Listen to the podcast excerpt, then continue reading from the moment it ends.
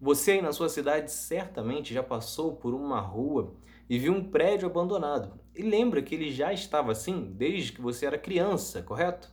Pior, andando mais um pouco na rua, mais à frente você sabe que tem muitas pessoas que moram na rua.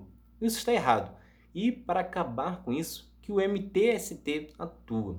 Neste episódio, você vai conhecer um pouco mais do movimento que não tem o objetivo de invadir a casa de ninguém, e sim de móveis abandonados. É Pilatos lá na Bíblia quem nos diz, e também faleceu por ter pescoço o infeliz autor da guilhotina de Paris. Apesar de não ser tão conhecido como o MST, o MTST também tem uma longa trajetória. Inclusive, muitas pessoas ainda confundem os dois, pensam que se tratam da mesma coisa. Um é o MST, Movimento dos Sem Terra, que já mostramos aqui em um outro episódio.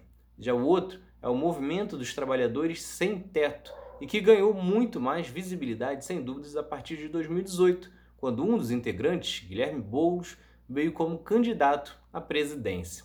Ele agora, em 2020, é candidato a prefeito de São Paulo. Só que o MTST vem de muito antes, de 1997, quando milhares de trabalhadores se organizaram em busca de um direito constitucional. Afinal, está no artigo 6 da Constituição. São direitos sociais à educação, à saúde, à alimentação, o trabalho, a moradia, o lazer, a segurança, a previdência social, a proteção à maternidade e à infância, a assistência aos desamparados. Tudo isso dentro da Constituição.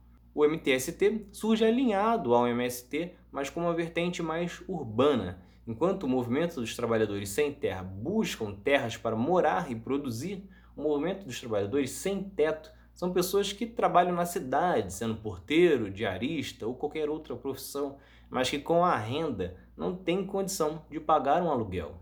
Vale lembrar que o salário mínimo no Brasil é de R$ 1.045 hoje, sendo que muitos trabalhadores que não têm carteira assinada recebem ainda menos do que isso. E, em compensação, o valor médio do aluguel de um apartamento de 45 metros quadrados na cidade de São Paulo, por exemplo, é de R$ 1.021, de acordo com SP Imóvel. E mesmo que encontre valores abaixo disso, lembre-se que ainda tem despesas como luz, água, mercado e muitas outras. Então não se tratam de vagabundos, como alguns afirmam.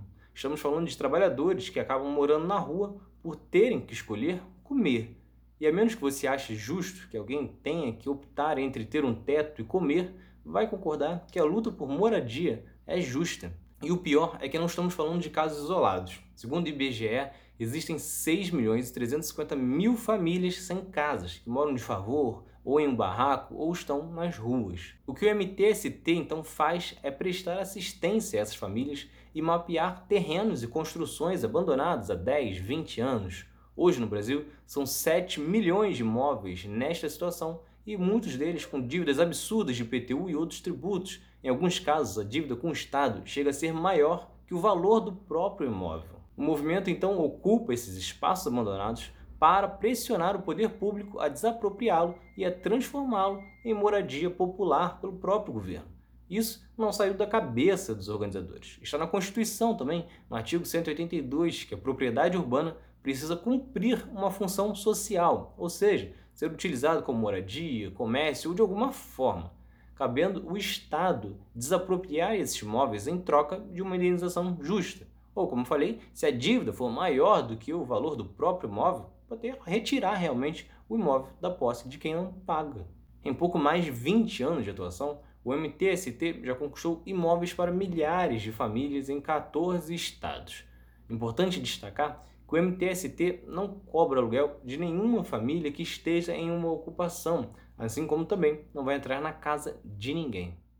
Então é isso. Se vocês gostaram, se inscrevam, ativem as notificações e continuem acompanhando. Tem mais outro lado da história por aí. Valeu!